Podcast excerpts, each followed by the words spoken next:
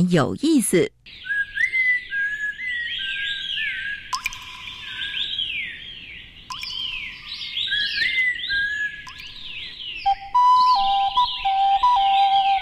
大自然是最能启发人心、最迷人的教室。透过鸟语、虫鸣，顺着山峰、水流，教给我们自然万物的盎然趣味与生命智慧。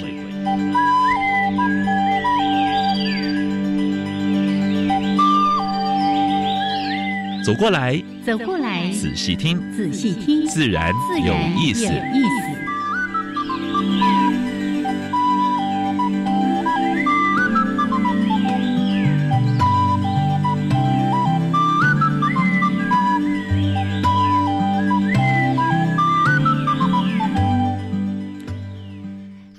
爱的听众朋友们，大家好，欢迎收听教育电台，自然有意思。我是杨平四，我是燕子，好了，杨老师。哎，大家好哈。哎，昨天下雨，今天又放晴了，不过看起来好像还有蛮多的乌云，嗯，所以下午 H 还在下雨。对，就间歇性的了。对对。昨天的雨势已经比前一天好很多了吧？哦，礼拜天那个雨势啊，啪啪了。对，这几天我到南部去，然后呢，哎。经过一个地方下雨，然后呢，因为坐坐高铁嘛，是，然后到中部，哎，又放晴了，一段一段的，大概每一个地方啊，大概都不一样。对，我这个礼拜六、礼拜天在武陵，是。啊，那一般我们都觉得啊，那个东北方应该是雨量会比较大，结果在那边的那个都是毛毛细雨，反而回到台北之后，发现是倾盆大雨。啊。不过梅雨还没过去了哈，所以大家还是要。带个伞哈，包包里面要放个伞啊，因为随时呃，如果下雨的话呢，真的有时候有时候是不方便了。但是呢，我希望今年雨水够了哈。哎，就是无论如何不要让自己变成落汤鸡就对了。是是是是。好，来，在每一次我们自然有意思的节目一开始，都会为大家安排两个小单元。第一个单元是自然大小事，把过去个礼拜啊，全世界跟台湾发生过有关于生态。环保跟农业的事情跟大家分享。嗯哼。第二个是台湾 special，今天要介绍一种蛮特别的植物。嗯。过去大家很常见的，是。现在听说已经受到威胁了。啊而且你常见的有点像我们上次在讲那个八哥的问题一样啊。哎，你就说啊，我们好多好多八哥，但是那都是外来种的八哥。可能大家比较常看到的这一类植物，一样外来种也蛮严重的。外来种比这比比原原生种类要多了。但我们原生种长得超美的，对，为什么它的命运会这样呢？而且它的果实蛮漂亮的，是，而且听说蛮好吃的。哎，我们通常看到那个颜色红彤彤，哎，是警戒色，不敢去动。哈哈哈。我我也是这两天在看这个资料才知道，原来今天有一个很内行的人 要来跟你们一起分享这种植物呀。好，来今天的主题呢，为大家邀请到了这位贵宾，可以说我跟杨老师都是他的忠实读者啦。对对对对，我们经常在拜读拜读他的文章，是因为他的文章呢，哎，写的非常非常，就是把非非常完整了。你也讲一个故事，他已经。把这个整故事告诉你啊，写的相当好。对，在呃生态界、在环保界非常有名的一个自由自由撰写人、自由作家。对，我觉得他跟我们一样，我们两个是出一张嘴，他是出一支笔。对，然后他是到。到各处去看，耶！好，我们的廖静慧女士啊，大家有没有突然想到说，对我常常在那个环境资讯电子报啦，或者是其他的杂志，有时候在苹果日报也可以看她的作品，对。但是他好像有时候会用不同的笔名哦，大家能够猜得出。我今天才知道，这条香扑是另外一个笔名。来，我们待会儿呢，主题时间再来邀请我们的贵宾要加入到我们的主题当中。先加入第一个小单元：自然大小事。风声、雨声、鸟鸣声，声声入耳。大事、小事、自然是，事事关心。自然大小事。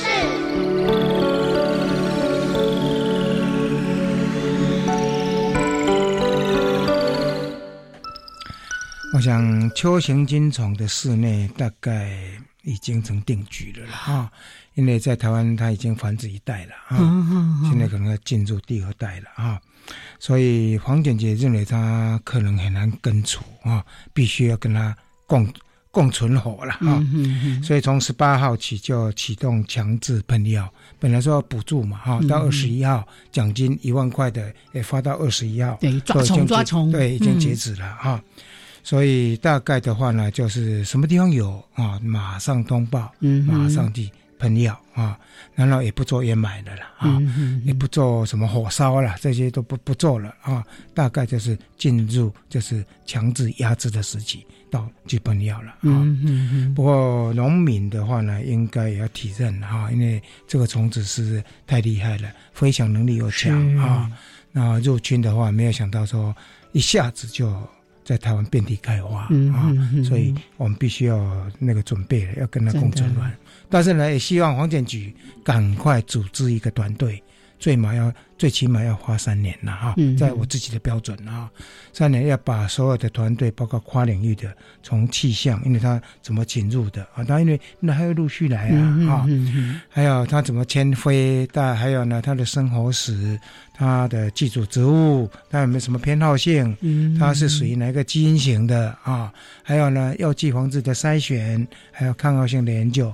还有最终的，包括监测的一些方法，嗯，包括 six f e m 啊，还有呢，包括能不能发展生物防治来做控制，嗯，因为生物防治是比较长远的方法了啊。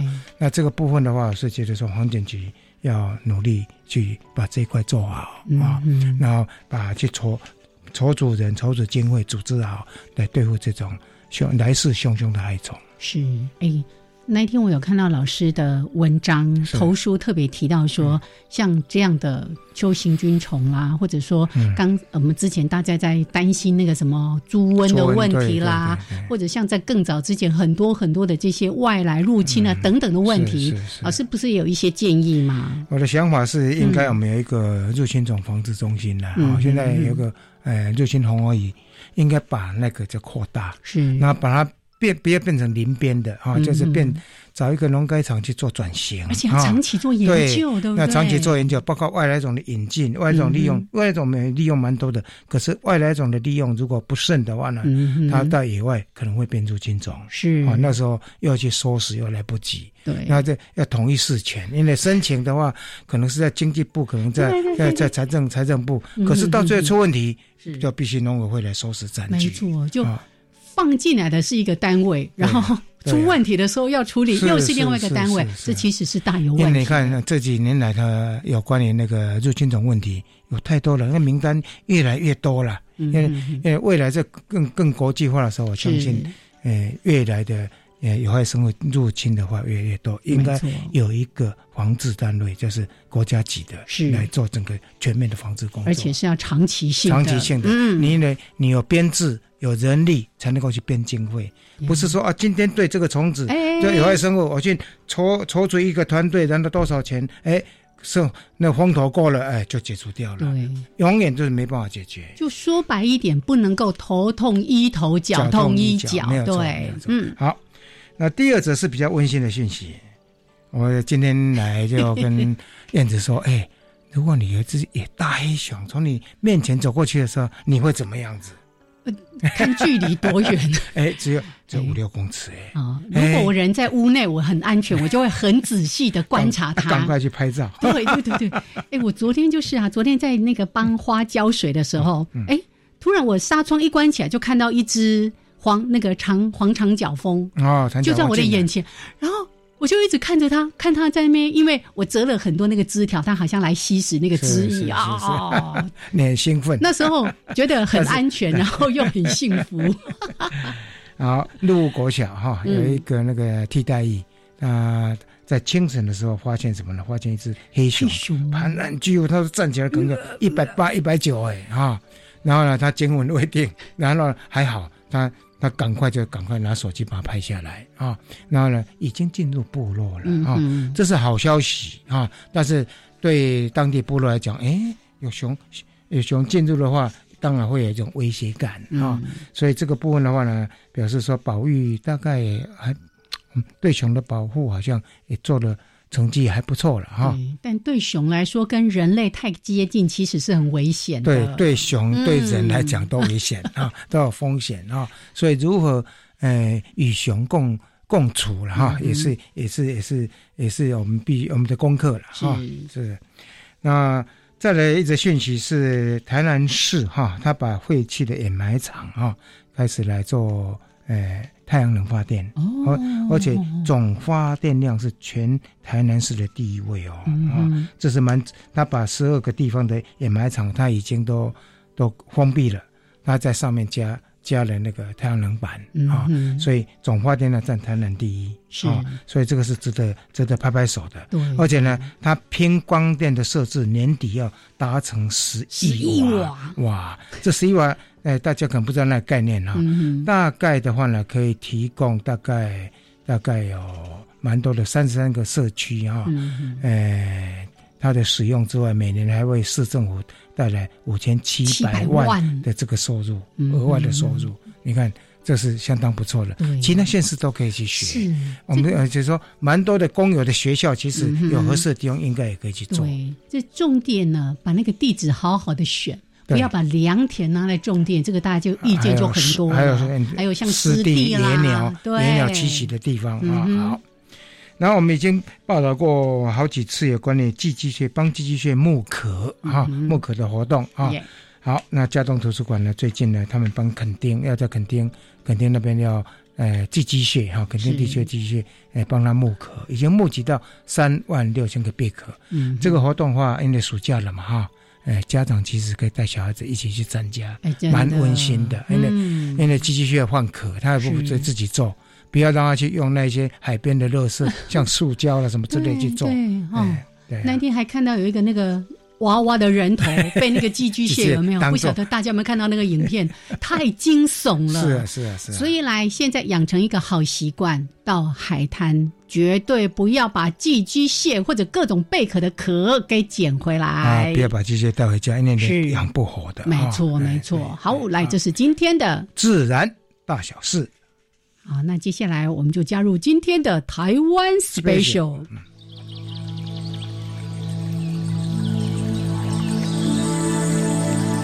别的地方找不到，别的地方看不到，别的地方听不到。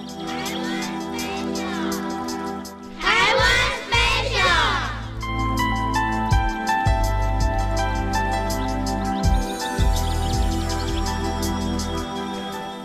好，现在时间是上午的十一点十八分，欢迎朋友们继续加入教育电台，自然有意思。我是杨平四，我是燕子。嗯，台湾 special 现在要揭晓今天要介绍的物种。哈哈。你可以叫它台东火刺木，或者是台湾火刺木，是我们的台湾特有种。不过它的名字好像也叫状元红，但是不一样哈。大家习惯叫它状元红，因为看到红彤彤，尤其结果的时候，哦，那真的很喜气洋洋的。是。其实老实说，我相信很多人，你走在大街小巷，应该偶尔就有机会看到有人种。因为现在这一种已经变成景观，景观植物，重要的景观因为蛮漂亮的，所以哎，管理上也蛮好管理，所以很多人都愿意把它种在自己的家园里面。是，但刚才说的跟八哥一样，可能很多人种到的都不是我们台湾的原生特有种哈。好，那今天会讲到这个植物呢，事实上是因为来自我们今天的来宾廖静慧女士的文章里面。对，这样我就一路看啊，从那个童年里面啊，有些什么样的里山植物，哎，突然看到台东火刺木，想说我们从来没有讲过这个植物。对，那这个植物的话，已经是哎受到威胁，受威胁，还没有到珍贵稀有，但是已经受威胁，表示说很多地方。本来都很多的，但是现在已经不见，哦，少数几棵这样子。过去在那个东东部那个纵谷啦、滩地啦什么的，好多好多耶。现在听说呢，要有内行人带路，你才找得到。嗯，好，我们先把廖静慧女士邀请到节目当中。Hello，Hello，听众朋友好，我是廖静慧。是我们两位读者跟您 说偶像偶像。好，那经常拜读他的文章，真的真的蛮好的。尤其最近有几个关于那个台湾的种源种源库的问题啦、保种的问题啦、生物多样性啦等等的。好，我昨天还看到，呃，那个环资有出了一本新书。他讲叫大家来上课，主要都在谈关于生物多样性。我猜里面应该也会有一些你的文章才对。呃，这一本有一篇是在讲那个地景。哦，讲地景，呃，持续性的地景对于生物多样性的这个影响，这样子。对，好，那我们其他的待会儿再来说，还是赶快切回到台东火刺木。那其实，在您的文章里面，你也特别提到关于台东火刺木，在过去真的是，尤其在东部的这个重谷，哦，其实非常非常多。对，那到底是什么原因，它现在变得这么样的稀少呢？嗯，我在采访的过程当中也非常惊讶哦。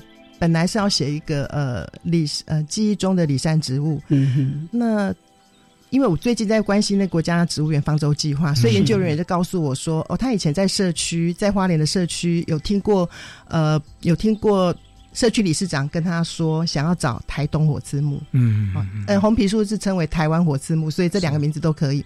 那在这个过程当中，才发现说，原来原生的。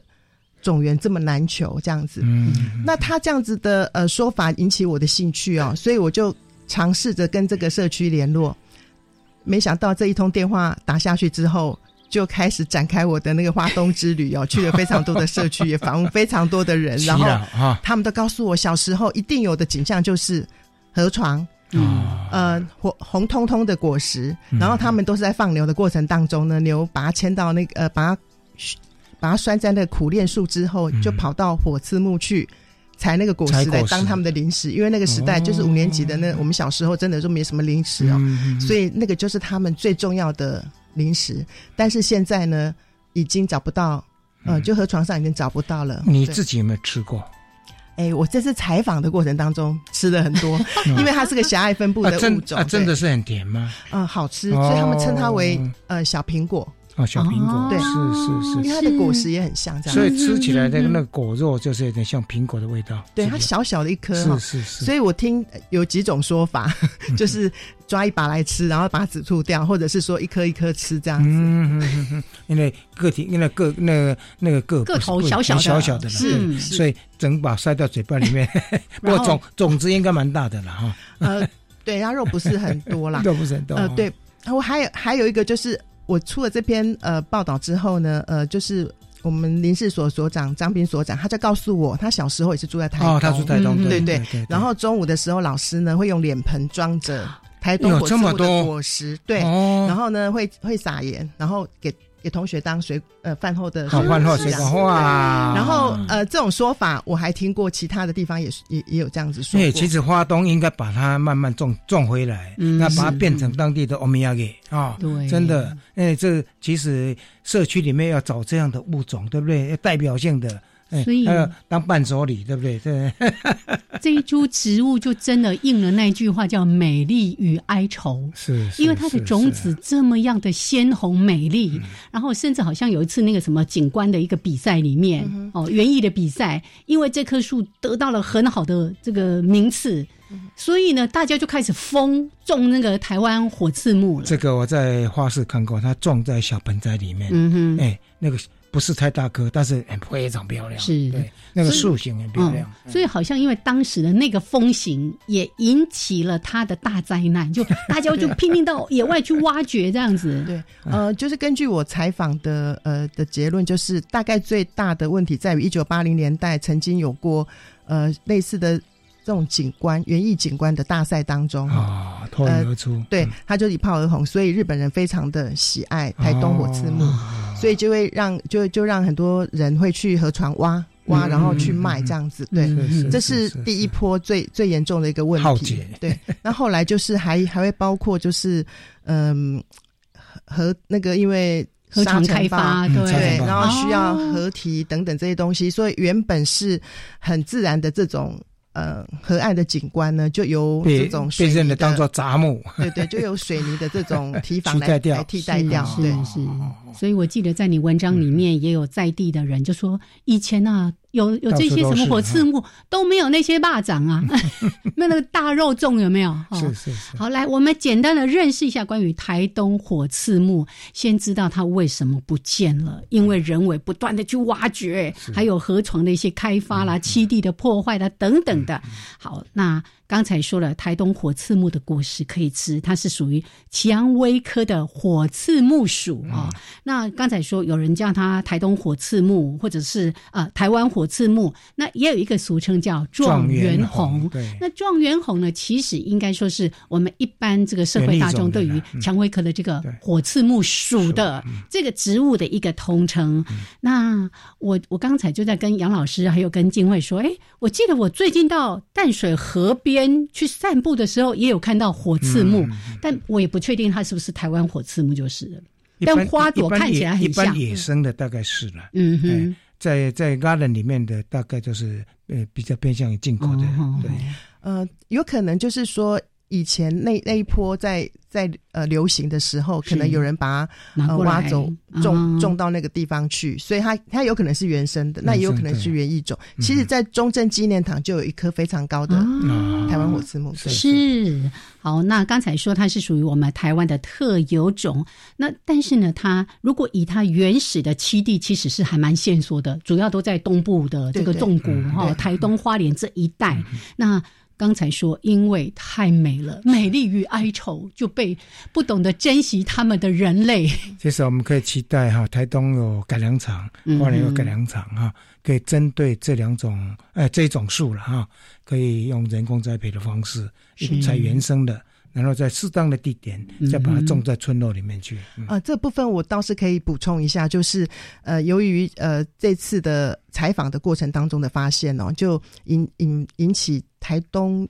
领馆处跟花莲领馆处他们的重视，那我目前知道就是花莲领馆处他非常积极的要富裕，要富裕哈，对，太棒了，所以希望这个有好的结果的时候，可以再报道这样子。哇，很棒很棒！你看，因为晋会的这个采访报道引起相关重要单位了解到说，哎，这个物种原来在过去有这么多的这个物种，然后怎么样怎么样？好，那所以呢，以后出去采访的时候摇大旗。我们来了，我们来了。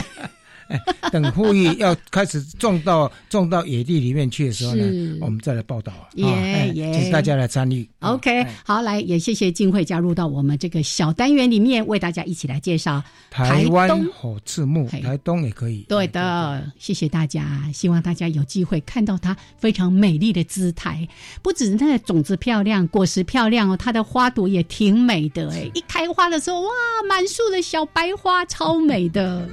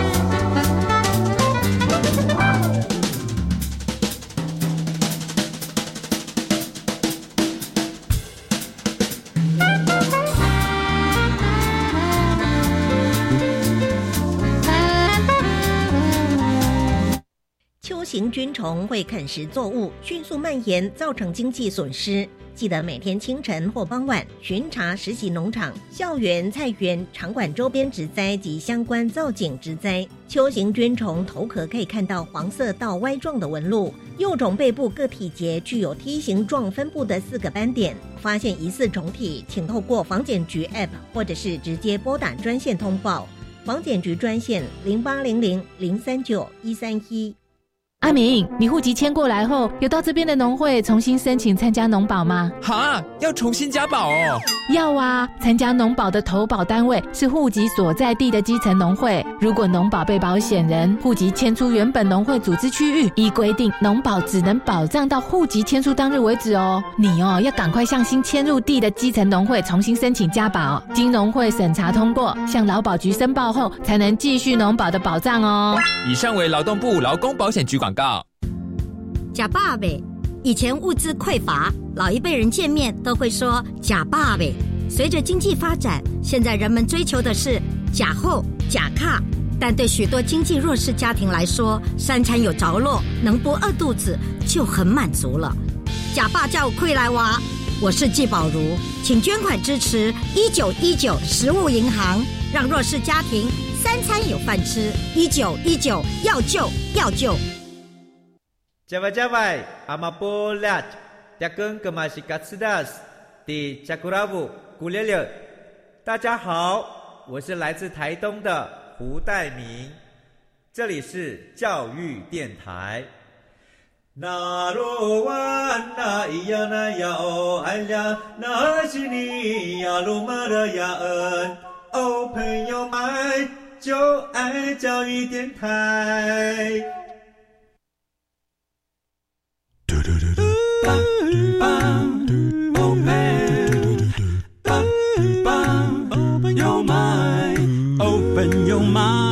就爱教育电台。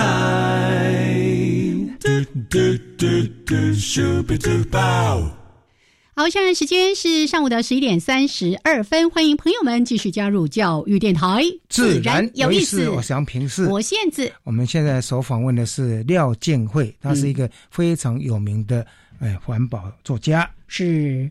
我跟杨老师都是他的读者，对对对对，粉丝了，没错没错。好，那今天呢，我们邀请到廖静慧女士来到节目里面，先谢谢刚才帮我们站下一起讲的那个台湾或者台东火刺木。那接下来呢，其实要谈的话题也是静慧一直非常关心的，有关于生物多样性的这个话题。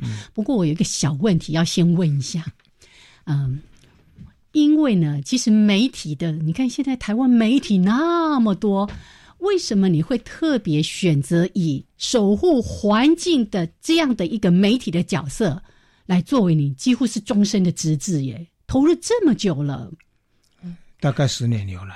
哦，对，今年就十年了。嗯，对，就是呃，我过去是助人工作的背景，那两千年的时候，网络正在呃兴起的时候。我在呃网络上面就看到那个环境资讯中心，然后看他们的一些报道，我发现说环境议题真的非常的重要，而且呢，就是它受到关注的程度不是那么的多。对，那我本身对于写这件事情是很有兴趣的，所以我就在想说，嗯，如果我可以为环境做一件事的话，应该就是贡献我写的这件事情这样子。对，那所以，嗯，我我我是常常会边问我这个问题的时候，我会讲一个观念，就是说，虽然我做社服服务的是弱势的人，是，但是他毕竟是个人的社会，在弱势的人都可以为他自己说话这样子。但是这环境，你就会知道说，其实是需要有人为他说话这样子，所以。这是我评估他是更需要服务的弱势这样子。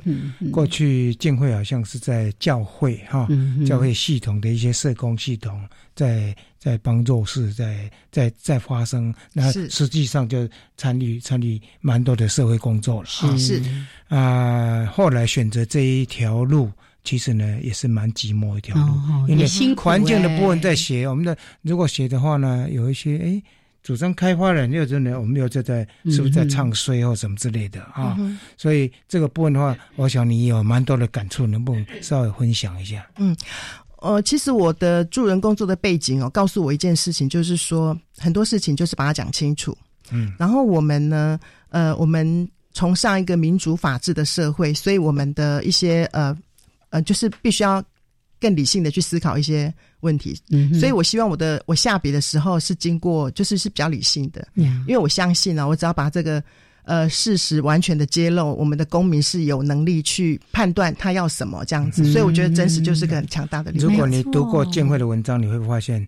所有他写过的东西，他一定读过很多资料，嗯然后呢，到现场到很多地方去做采访，不是说只有采访一个哦，像说只有一个人，那好几个，然后有不同声音，他整理再把它整理出来。对，所以我对他非常的佩服。是哦，像刚才在提到的这个什么火刺木啊，是还一定要到现场去呢，然后还要访问当地的一些耆老啦，当地的一些住民啊等等的。好，我们待会儿呢就要好好来谈一谈。这个部分，但是我很想回应他刚才提到说关于弱势这个部分。我记得之前我在跟朋友聊到的时候，就提到说，任何物种在人类的面前都是弱势，弱势，对，真的。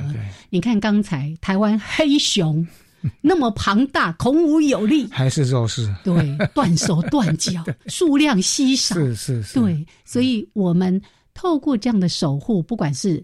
像我们出一张嘴，或者是像金慧这样子这么样的琢磨于各种环境议题的报道，就是希望为这些弱势让帮他们发声。是的，好，那但是呢，接下来话题我们稍微轻松一点，我们越讲越沉重了。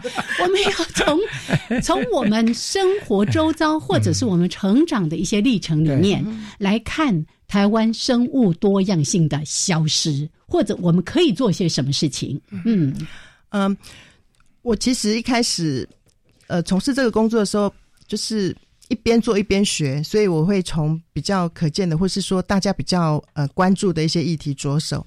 然后到今年，我我数了一下，已经是第十年了，我就发现说，哎，其实嗯，还有一些议议题隐藏在这个背后，也是需要被呃。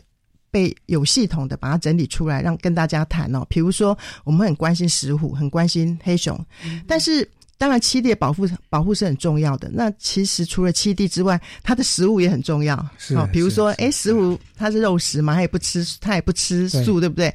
但是它的它要吃的这些老鼠或是兔子，可能就是吃素的。所以你把这个植物保育好，其实也是间接的在保育我们。嗯，所关注的这些动物这样子哦，所以就是跑到源头来看，我们的生物多样性出了什么样子的问题，变成是我现在呃觉得很很开心的事情这样子哦。嗯，那这几年你有没有觉得说我们在这一方面的努力确实有在进步，或者是说，哎，还是说有什么地方你最感触说哇，应该是更好，但是呢没有那么好？嗯，我觉得有，其实从很多的现象都知道。呃，我们越来越越懂得去关心哦。虽然看起来好像从物种的保育开始去关注哦，嗯，比如说因为石虎可能很可爱，或是黑熊，它非常的有代表性，所以我们去关注它。但是这个是这个作为一个起点，我觉得是好的。嗯，那么当我们在关心石虎跟黑熊的时候，也许可以想想看哦，他们不会只是。他们不能只是单独的存在，对，他们也不可能是关在动物园这样子。我们每天喂它吃东西，它就会开心。它跟我们人一样是有各方面的需要的。所以从这个观点去看的时候，我们就会知道，呃，其实他在看他，我们就要关注他身边他生活的环境。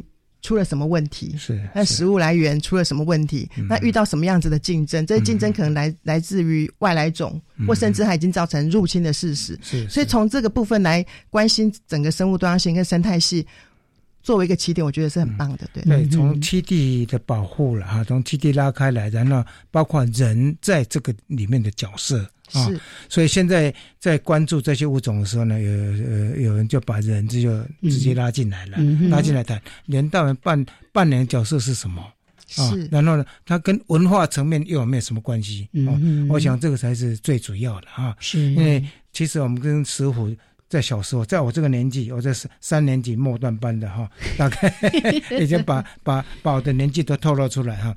小小时候的石虎呢，可以说到处都是的了哦。而且呢，呃，那个那个那个，这阿嬷都还有吓唬说，哎，酒货来啊，好酒货会嘎人哦，哈啊，你看这还有酒货变得嘎给啊，哈，这奶休奶休又要来要要来抓鸡了，然后呢，大家要准备准备好那的哥了哈，还有鸡笼，赶快把那个鸡盖起来。所以你看，过去的环境是看起来是跟野生动物是有冲突的。可是呢，当你缅怀这一段时间的时候呢，哎，过去的环境是好的哎。而且以前我们在对待的时候，我们不会那么样的强烈，就啊，我们知道他我们是防备，只是一个防备而已，没错，对对，防护好就好了，对不对？所以到底谁是弱势呢？呃，我。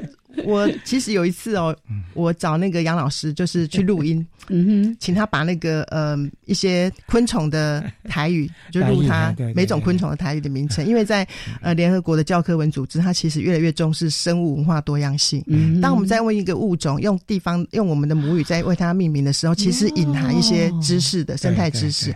那这些东西会随着语言的消失哦，我们就忘了我们跟它的关系是什么。比如说那个蝙蝠，我们叫亚伯嘛，亚伯。和亚伯，对，会晚上，都大部分是晚上，是不是跟他夜行性的这个特质有关哈？或者是对，所以我我，所以我刚才那个 杨老师有讲了很多那个动物的台语名称，我其实这些东西被保留下来是很重要，不仅是台语了哈，各族的族语怎么样去称呼这些物种，我其实是觉得。杨老师觉得说，生物多样性到最后是。对，最后的宗旨哈，就不管艾滋什么之类的，都是回馈社区。是，因为你只有回馈社区，让社区民众感受说，哎。这些是对我是有帮助的，这是我生活中的一部分呢，我才会去保护它。你说对不对？你说像刚才那个火火刺木也是一样啊，哎，它事实上是有经济效益的哦，它可以当当盆景的，对不对？它可以食用的，哎，它也可以说外地人外地人来我们这里的话呢，它其实它也可以当我们的有我们开发变成我们的特殊的欧米亚给，因为它产量不会太多嘛，对不对？啊，如果有一个地区特色的，哎，你可以发展出欧米亚给，然后。你可以把它种成一片，或者把它种回原来的地方去，对不对？所以那个基地，那不是只有火车木长出来，哎，随之而来的各种昆虫，还有蝴蝶、蛾类，对不对？都来了，对不对？所以我们一直在强调七地守护是最重要的，因为一旦一块土地它是健康的。事实上，各种的物种啊，植物来了，其他的生物、昆虫、鸟类什么都来了。我记得跟你分享过那个活水飞轮啊，不最近不是在大安吗？哦，大安。那你看那个活水飞轮，所以大家可以运动，可以体会蜻蜓这多啊，非常多。然后呢，哎，他们在清除里面的那个、那个、那个水面的时候呢，喂，捞到捞到长长的虫子，哎。不知道说什么虫子，说这个龙龙狮的幼虫啊，啊，两条追菇就是龙狮的成虫啊，哈，啊，不是只有这一些，就说它一旦栖地富裕起来的话呢，蛮多的物种就嗯都都跟着回来了，是啊，你看鸟类，鸟类会用那个来来洗澡，对不对？那个红头苍蝇还在那边洗澡，你看 对不对？所以就是。其实，在讲到台东火刺木的时候，也在讲到一个叫里山的地景哦，就是说，他们会去回忆说，那整片的河床都是台东火刺木的时候，还其实不只是走它，还有其他的伴生的一些植物，然后鸟也会来，然后像老师说的虫什么都来了，然后在这样子的一个里山的地景里头，小时候记忆当中，所以它是没有没有，就是说不需要呃过多的这种呃水泥的合体啦，或者是说嗯。消波块之类的，哈，这个印象就是是不一样的，对，就那么自然。你你这个又让我想到那个谁，那个我们那个大导演，嗯，柯柯导啊，柯导他写的文章写里面，那那他把那个呃三十年来的整个环境的变化有没有？政府花每年花那么多钱，不管哪个政党了哈，把一个呃说要争取来要做地方建设，其实回过头来看。是很多钱，很多钱都是 等于丢到水里面一样。那些设施反而是把环境破坏掉了啊！难道也没有达到说当初想要做的那些目的？所以我们可能在建设方面花太多的经费了。有时候在开发一个地方，真的要好好去思考。我最近也常常感触蛮深的。我最近也跟一个呃政党上重要人物哈，那好像。接触过之后呢，就当然老大知道，哇，现他还是主张开发的。哦，台湾已经面临到就是说开发跟那个跟那个跟那个保育那个抉择了。如果是开发会破环境，我是宁愿选择选择那个那个不开发不开发的这个这个路线了啊。是，嗯呃，所以听到这里就让我更确信，就是说。资讯环环境资讯的完全的揭露这件事情，对我们的社会是很重要的哦。就是说，其实我们已经进入一个民主的社会了，我们人民是握有权利的，我们可以去做决定的，我们可以集合共同的力量去。去行使这个集体的意志，但是呢，是什么原因呢？我们对环境的认识是这么陌生，因此我们做了一个不利我们后世代的好的这种决定，这是我们应该要去去检讨的。我比较是我个人是比较倾向于反求之，那就是反求诸己，就是回来检讨我们自己这样。是，所以这个我们才节目常常讲的，生活要实践环保，没错，把生态的这个理念放到生活之中。是。当你手指着别人，一直叫别人改的时候，那是没有用的。我们就从自己做一点改变吧。好，来，那这个段落呢，我们要先跟静慧请教。聊到这边，时间是十一点四十五分，一小段音乐之后回来，我们继续来看看，在这个历山地景当中，或者说我们童年的生活经验里面，哎，有哪些是用到这些东西？而且。那个植物就是跟我们的生活连接的，哎，有些还在，有些大部分不见。对，会让人家更感受到，原来我们跟自然是贴在一起的。对。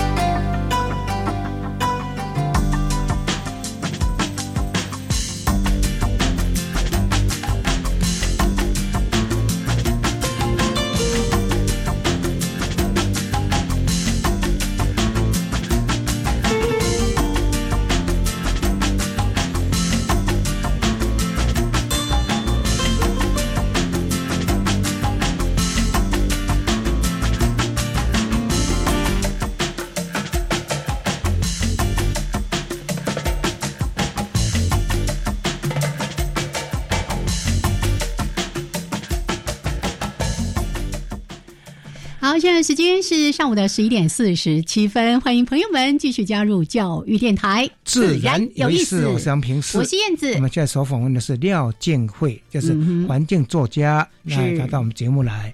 今天的节目那个歌歌曲选的非常欢乐，因为。就像静慧在写这么多环境议题的报道的时候，他其实是充满希望的，而且是是完全是发挥正向能量。是的，好，我们还是来举一下刚才一直要讲关于哎跟我们的生活经验很有关系的这些植物，其实。随便抓都一堆呢，对不对？嗯，对啊。然后我就发现说，奇怪，我以前的人生怎么过的？为什么对这些事情很陌生呢？比如说那个插蛙柜，就小时候从吃到大，七卡柜，对，就是闽南族群一个气卡柜，他用的就是鼠曲草，鼠曲的台语就是气卡嘛，哈，对。然后那个呃，客家的族群好像让人家觉得爱板，爱板讲的就是对，艾草做的插蛙柜这样子。好，那但是呢，呃，就是在写的过程当中，我就去去了解嘛，哈。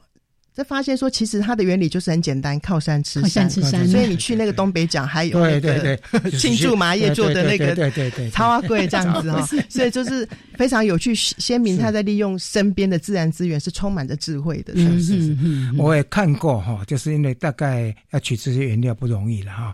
诶，用那个颜料，用绿色颜料去做的哦，染色了，那个就不一样了，对。所以这也蛮讽刺的。所以除了超花贵，你有一篇文章里面也。在特别谈到那个爱玉二油，还还有小爱玉，对不对？这个也是非常有趣哦。其实我我觉得有蛮幸运的，就是在那个呃了解方舟计划，因为方舟计划其实个很抽象的一个计划，我们可能没有办法理解它跟我有什么关系哦。所以在接触研究人员的过程当中哦，他们告诉我非常多植物的故事，所以包括这个二油就是这样子来的哦。嗯，我才发现呢，台湾哦，啊，其实这样子的报。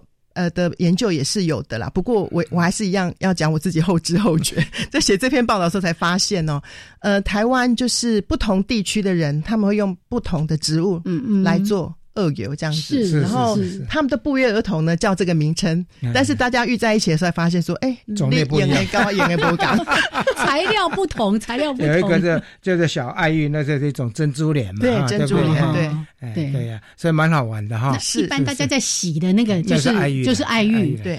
有一个我看的非常的压抑的是那个呃，什么叫做大榕呃大果藤那个果在满洲，而且它就是它它那边分布的比较多这样子，对，呃，所以就是榕属榕属的植物了。对对对。我后来就想到，我有一次去屏东的时候，我我采过，对我看过这个果实。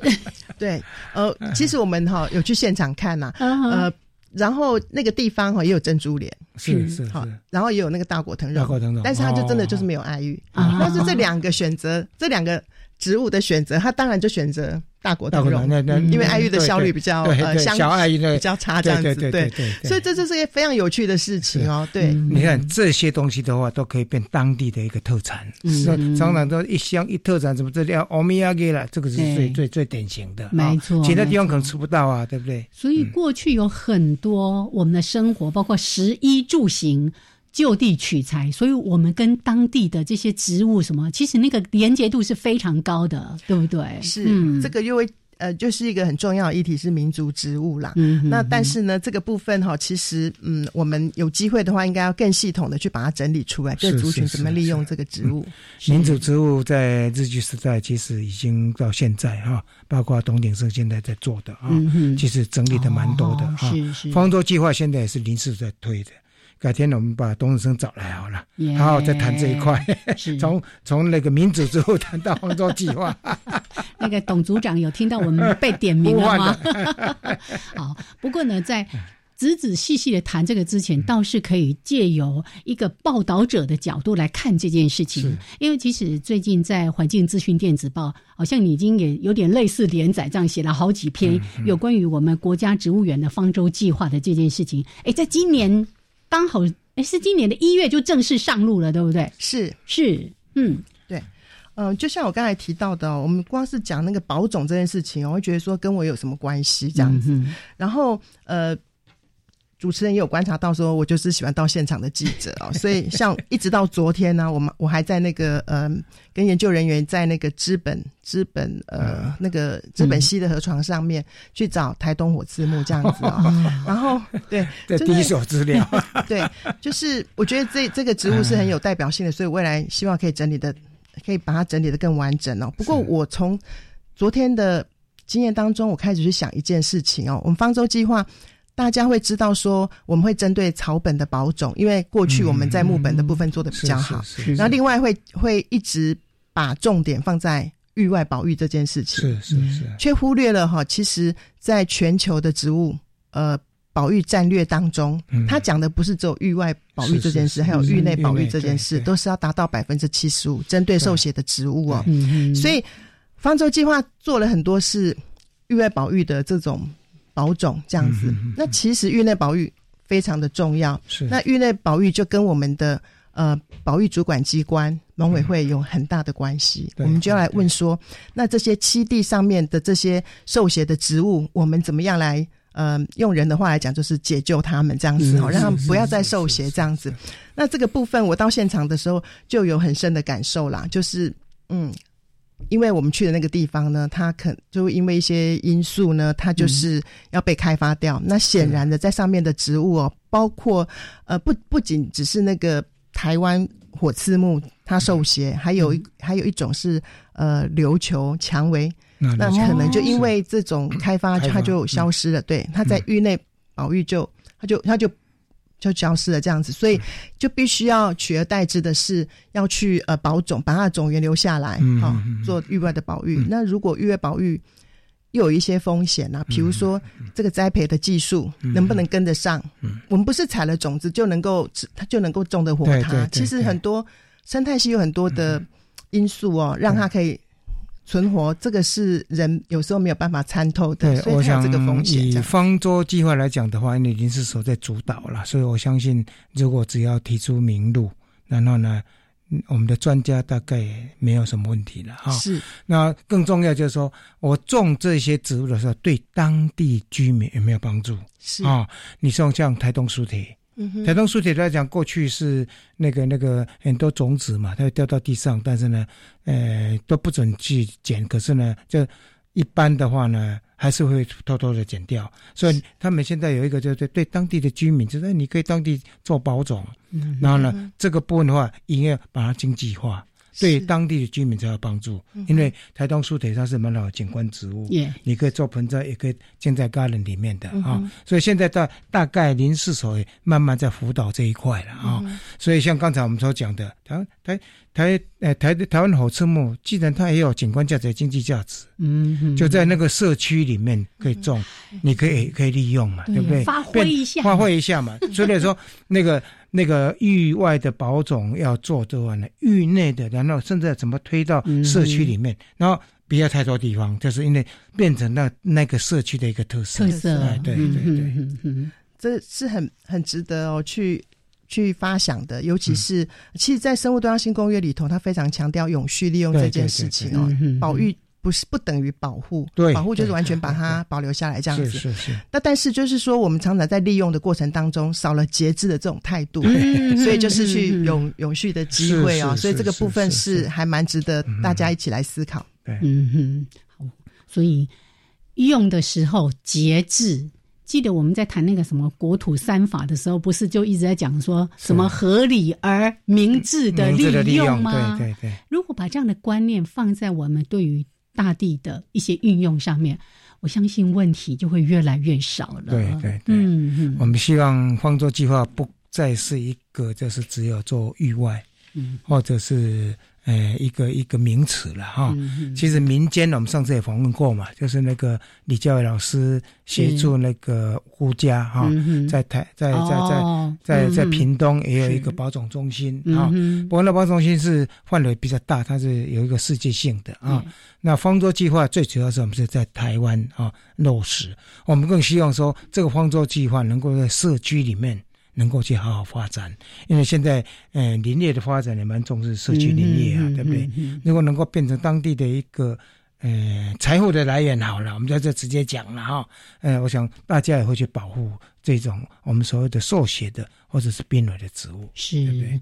好，所以我看起来在晋会这边有关于呃这种我们刚才一直在提到的这种国家的方舟计划，对不对？对。后续你应该还有其他的系列会来进行吧？呃，我还蛮想呃告诉听众，就是说，其实台湾这几年来哦，在保育上面有一些很重要的政策啦，比如说呃，应该是计划啦，比如说呃，国土绿网，嗯，国绿网对，林务局，然后现在正在推，对，还有方舟计划，其实也是个很重要的，都是要回应国际间哦他们的一些。目标虽然我们不是联合国的会员国，那其实很多联合国的会员国是生物多样性公约的签约国家，那他们都要遵守呃生物多样性公约哦。如果我们也要加入这个国际的社会的话，其实对于这些公约是应该要更用心的去。然后我们最近的氛围就是一直在回应。国际社会对我们的这些期待，对对，我觉得是很棒的。虽然是观察员，但是呢，我们每年的 IUCN 的会还是都会去参加啊。是，然后呢，也不管中国的打压了，我们就是在这一块，其实，诶，因为因为过去生态保育学代表台湾哈去做蛮多的，对对。所以刚才静会有提到一个很重要的，我们要准备好。是，而且这个准备好不是只是为了要加入什么样的一些国际组织，而是这个就是我们安身立命的土地，对对，不是只有我们，我们还有更多的子子孙孙。是我们经常说的，我们不是。我们不是在用我们自己的财产，我们在用的是他们，是在跟他们预支过来的，要好好的还给他。我最近呢，因为去带了一个地球影展，那在看那个海清回家哈，那里面呢，他就有一段话，就提到说，我们要交给我们的子孙是一个有鱼的海洋，有森林的山，一个可以呼吸空气的世界。记住，加油！每一个人都不是局外人。没错。哎，好，今天呢，非常的感谢。那我们也期待看到更多进会的报道。我们继续当忠实读者，好，当继续当你的粉丝。谢谢大家，谢谢。好，谢谢晋会。好，谢谢。我们下礼拜见喽。OK，拜拜，拜拜。